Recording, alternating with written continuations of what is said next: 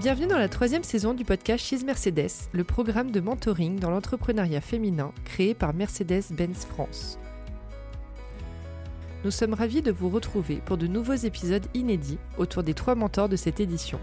Émilie Duchesne, fondatrice de la marque de bijoux Thea Jewelry, Kelly Massol, fondatrice de la marque de soins capillaires Les Secrets de Loli, et Caroline Ramad, cofondatrice de la start-up 50 in Tech dédiée aux femmes dans le milieu de la tech. Pendant cette série d'épisodes, vous allez profiter de conseils avisés des mentors sur de nombreuses thématiques. On vous dévoile ça très vite.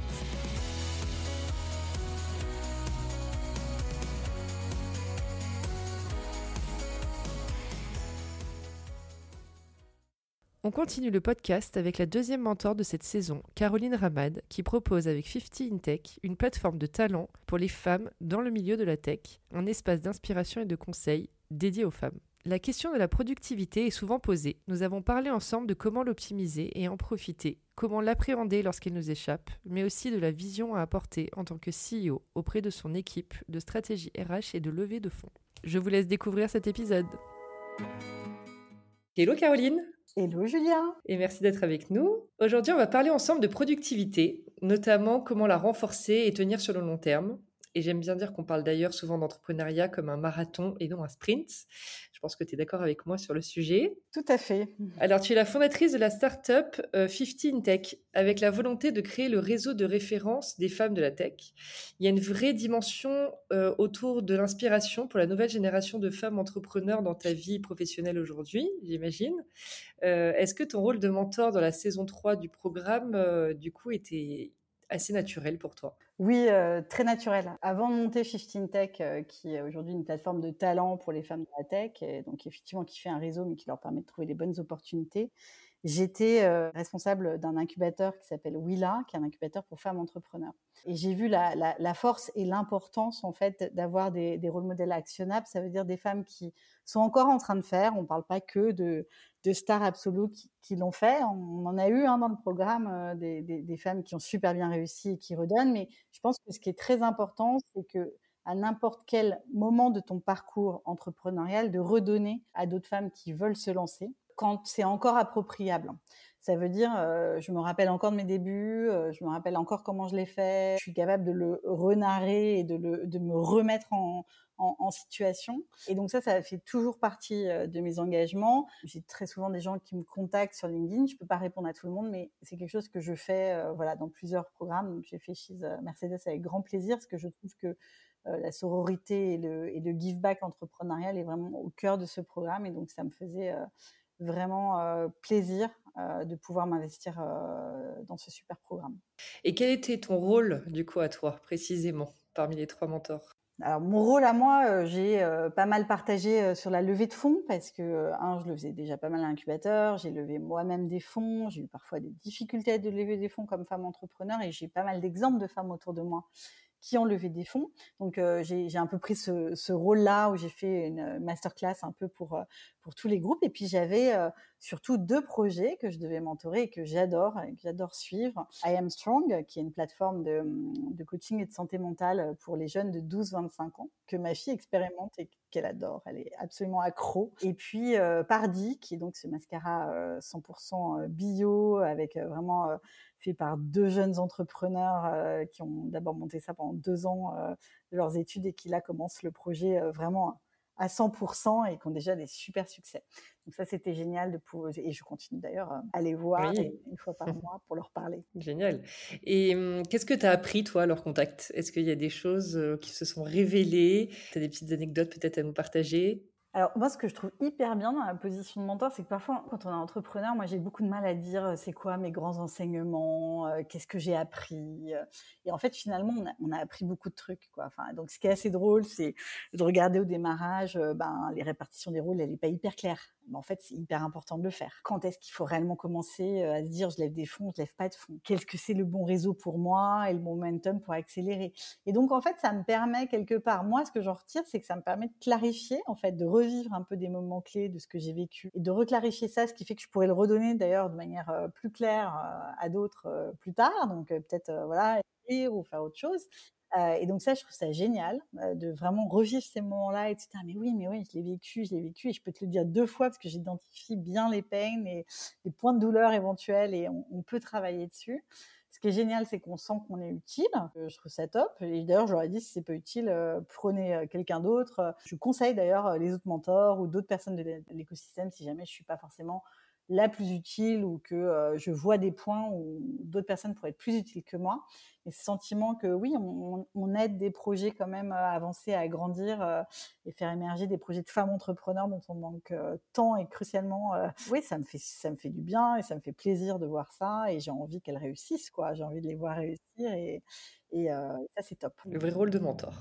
Voilà, exactement. Alors, rentrons un peu plus dans le vif du sujet. Est-ce que, selon toi, un chef d'entreprise peut tout faire? Alors, je dirais que au démarrage, le chef d'entreprise, quand on commence, on est un peu fourre-tout. Hein. On fait tout. on va faire du marketing, de la vente. on va se mettre à construire un petit site internet. bon, alors moi j'avais un associé CTO, donc il construisait la partie technologique, mais au début, on fait un peu tout et, euh, et c'est bien normal. Je dirais que au bout d'un moment, il faut savoir arrêter de tout faire, mais euh, c'est pas facile. Il faut, faut pouvoir que l'entreprise grandisse, etc. Mais au fur et à mesure que l'entreprise grandit, le rôle pour moi du CEO, c'est vraiment de donner cette vision, tout le temps redonner la clarté. Et si on ne sait pas, bah, on se pose ensemble et d'avoir aussi l'humilité de dire parfois on ne sait pas et euh, on se repositionne et on a cette équipe de talents autour de soi pour y arriver une fois qu'on a construit. Mais au démarrage, le rôle, c'est on fait tout. Euh, on a un peu euh, plusieurs euh, vraiment et pendant pas mal de temps hein, cordes à son arc. Et je dirais que le but après,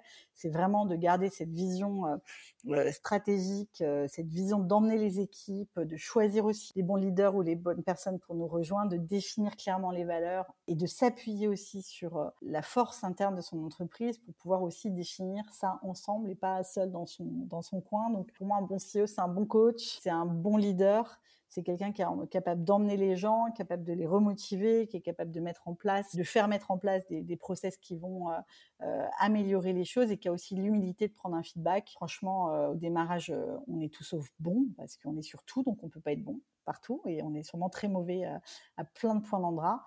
Et bah, notre rôle, ça va être de vite identifier ça pour que ça soit pris par d'autres personnes. On fait référence à des objectifs réalisables à court, moyen, long terme un petit peu quand tu parles de tout ça. Alors, ça dépend si tu es dans une start-up, dans un business un tout petit peu plus traditionnel, mais je dirais que de toute façon, dans n'importe quel business, au démarrage, tu démarres avec une première vision, une première envie, tu vas aller tester les choses, ça marche, tu continues, ça marche pas, bah, tu changes d'orientation. Donc oui, c'est important de se fixer des objectifs à long terme, mais au démarrage, quand on commence, on a du court et du moyen terme. Le long, euh, honnêtement, je veux dire, c'est tellement fluctuant en fonction de ce qui se passe et donc, les, cycles, pour moi, euh, du démarrage, ils sont très itératifs et ils sont assez courts pour voir euh, ce qui fonctionne le mieux et pouvoir aller euh, suivre justement au plus près. Donc, c'est plutôt des cycles très courts qui permettent d'aller implémenter. Et quand on a vu quelque chose qui marche, là, du coup, aller deuxième étape. Donc, on va aller faire des jalons moyen terme. Et là, évidemment, quand on a vraiment cette fonction de quelque chose qui, on va dire, qui scale ou qui grandit très, qui grandit bien, là, on va pouvoir aller implémenter euh, une vision, euh, je veux dire, euh, plus long terme. Tu peux l'avoir dès le démarrage, mais il est possible quand même qu'elle se réoriente quand même, et il faut avoir l'humilité de le faire et de ne pas rester fixé sur quelque chose qui fonctionne pas ce qui a valu la mort de plusieurs projets entrepreneuriaux. Et quand on parle de productivité, pour toi, comment tu le, comment tu le définirais aujourd'hui, toi, dans ta vie d'entrepreneur? Alors, moi, dans ma vie d'entrepreneur, Déjà, j'ai maintenant 45 ans, donc je peux dire que j'ai un petit peu grenouillé entre la fonction salariée, un, intrapreneur, euh, gérer une non-profit énorme qui était aussi un boulot entrepreneurial et maintenant ma boîte. Ce que je sais, c'est que euh, j'aime, je, divise mon temps en, trois temps. Il y a le temps de travail euh, dans lequel je me bloque des moments, mais je me les bloque, je les écris dans mon agenda pour vraiment développer des choses sur lesquelles j'ai besoin d'avancer ou dans ma semaine ou à plus long terme. Et donc ça, je me dédie des moments et je, je, me, le, je me le dédie dans le marbre. Ensuite, j'ai des moments avec mes équipes. Donc ce que je fais, c'est que tous ceux qui sont en lien direct de management avec moi, Je dédie une demi-heure de mon temps, quoi qu'il se passe chaque semaine, hein, pour pouvoir avancer sur des sujets, savoir si ça va et pouvoir, je dirais, vraiment débloquer éventuellement des situations ou pas. Et ensuite, j'ai des réunions d'équipe, pas beaucoup. on a des réunions vraiment dédiées qui sont une semaine sur deux, l'un sur l'équipe. Euh, donc, on a défini une nouvelle méthodologie parce qu'au début, on utilisait beaucoup les OKR pour avancer. Et c'était l'objectif qui résulte. En fait, qui est une méthodologie qui définit une vision qui est euh, la maîtrise qu'on a envie d'atteindre pour la boîte. Et ensuite, tu redécales tout et avec des, des actions par équipe que chacun était libre de mettre en place pour pouvoir y arriver. Il se trouve qu'à l'échelle d'une petite boîte, je trouve ça encore difficile à implémenter. Donc, on a testé pendant au moins deux ans. Et là, on vient de mettre en place une technique que je trouve plus collaborative et, mieux, qui est le SMART Goals. Donc, chacun a, des SMART Goals dont tu peux être le, responsable. Et on en suit, euh, on a tout découpé en, en actions et en tasks d'avance, en collaboratif. Et en fait, on fait avancer le projet tous ensemble dans un temps euh, dédié. Et ça, je trouve qu'en productivité, tu vois, on a testé pas mal de trucs, mais en temps d'équipe, et donc ça, toutes les deux semaines, on regarde qui marche, qui marche pas pour pouvoir faire avancer sur ces goals-là. Et ensuite, on a une réunion produit. Donc, on n'a pas 36 réunions d'équipe en commun. Donc, on en a une ensemble sur ces smart goals et une ensemble sur le produit parce que c'est hyper important et c'est au centre de notre stratégie. Donc, qu'est-ce qui vient d'être mis en ligne et qu'est-ce qui va être mis en ligne euh, dans les deux semaines euh, suivantes. Et donc, moi, mon temps à moi, après le reste, il est divisé par mon temps de travail, mes one-on-one et après, avec toute l'équipe, j'en ai aussi un par mois. Donc, euh, je vais jusqu'à même ceux qui ne sont pas en direct report pour savoir justement, c'est là que j'identifie les blocages, ce qui peut ne pas fonctionner dans la dans l'entreprise. ça me permet d'avancer aussi, d'être, de mieux comprendre certains points de blocage dans l'entreprise. Comme ça, je peux euh, mieux euh, réaligner euh, les équipes après. Et ensuite, le troisième point, c'est que évidemment, j'ai mes meetings avec les clients, etc. Mais ça, j'ai un agenda qui a des horaires dédiés dans lesquels on peut prendre les slots à l'avance. et donc, j'ai une vision toujours la semaine d'avance sur au moins une à deux semaines de mon agenda. Euh, ce qui me permet, si jamais j'ai besoin de dédier un moment donné à une, réunion un peu dernière minute, je peux le faire parce que j'ai quand même une vision. Si j'ai pas du tout de slot, je préviens tout le monde qu'il n'y a pas du tout de, de moment. D'accord. Aujourd'hui, tu es entrepreneur et manager d'une équipe de combien de personnes d'ailleurs? On est 15. 15. Est-ce que tu y crois en ce terme zone de génie?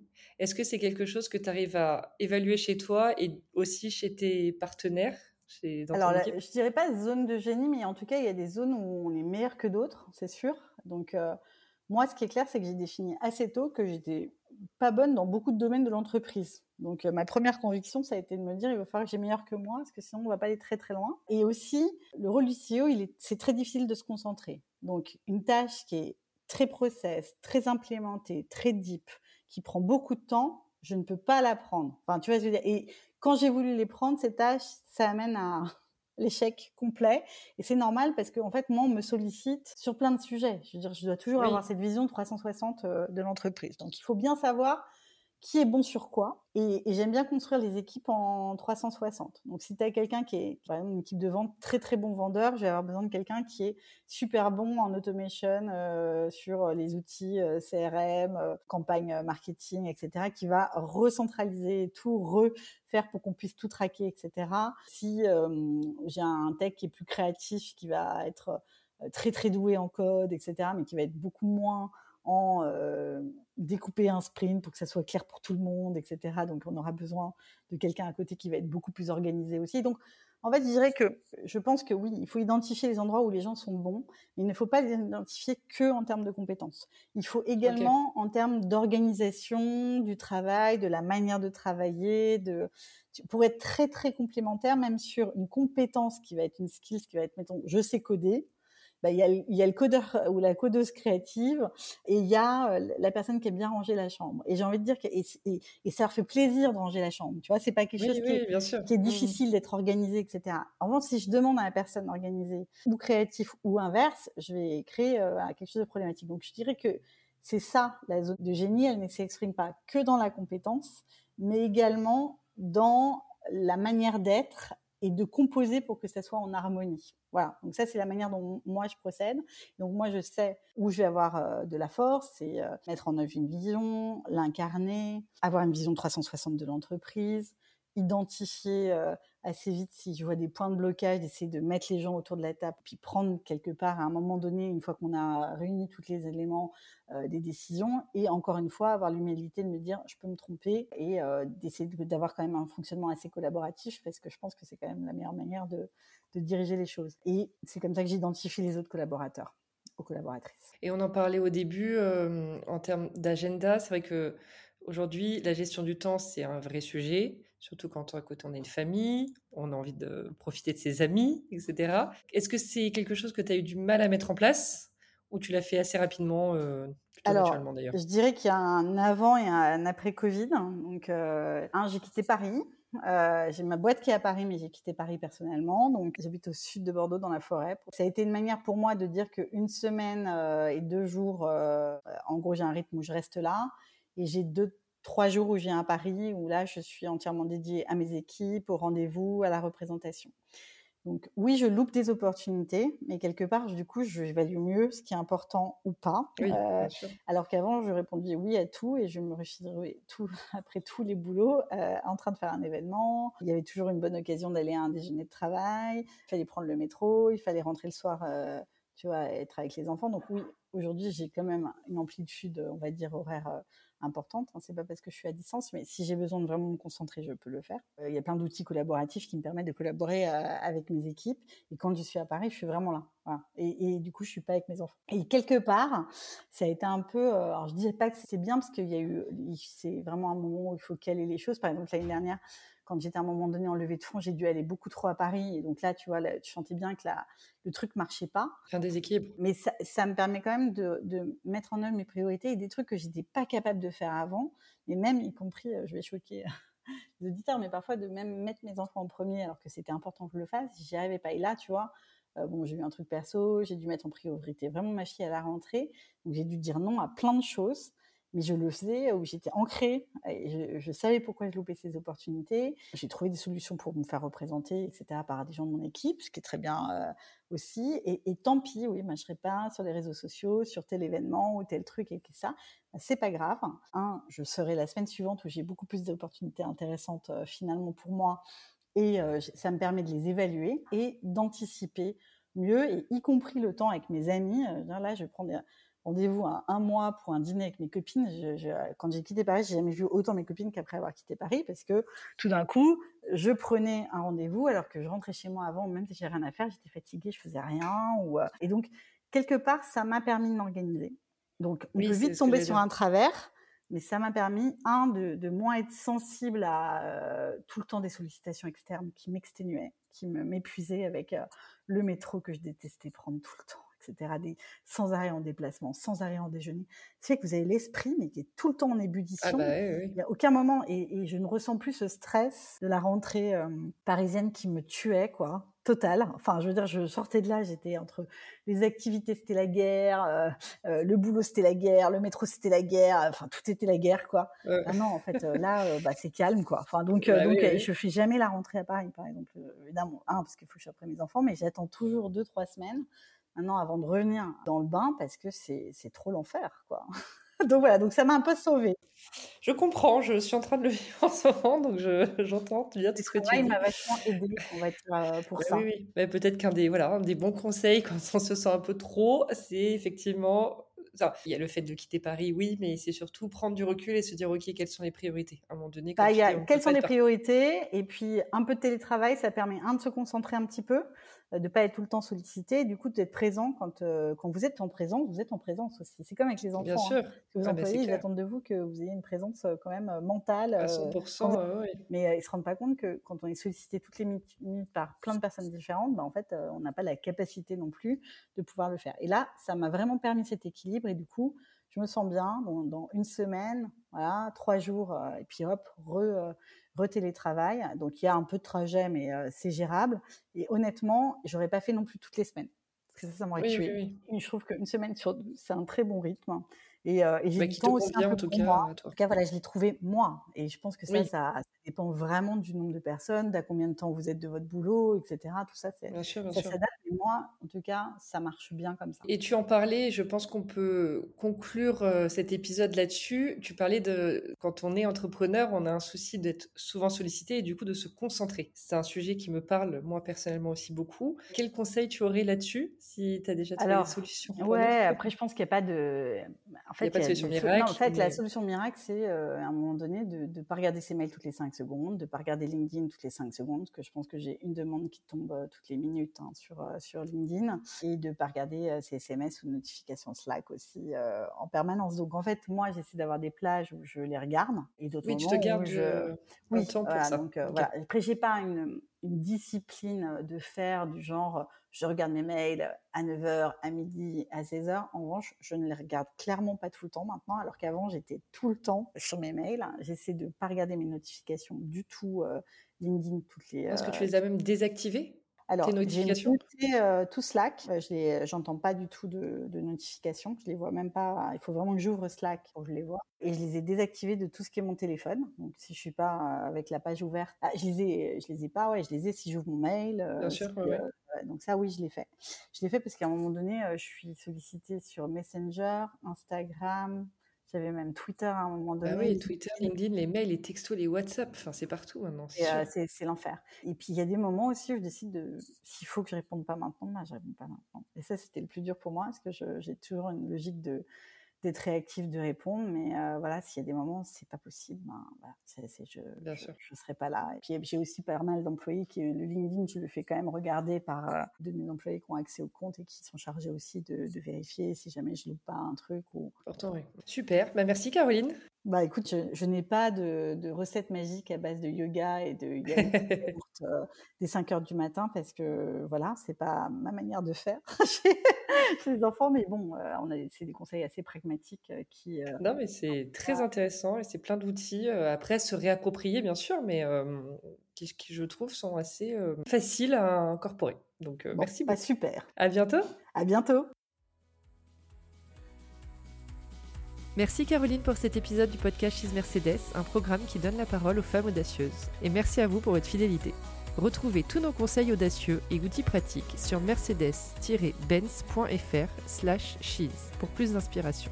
Si vous avez aimé cet épisode, n'hésitez pas à le partager autour de vous ou à lui mettre une note de 5 étoiles sur votre plateforme d'écoute préférée. À très vite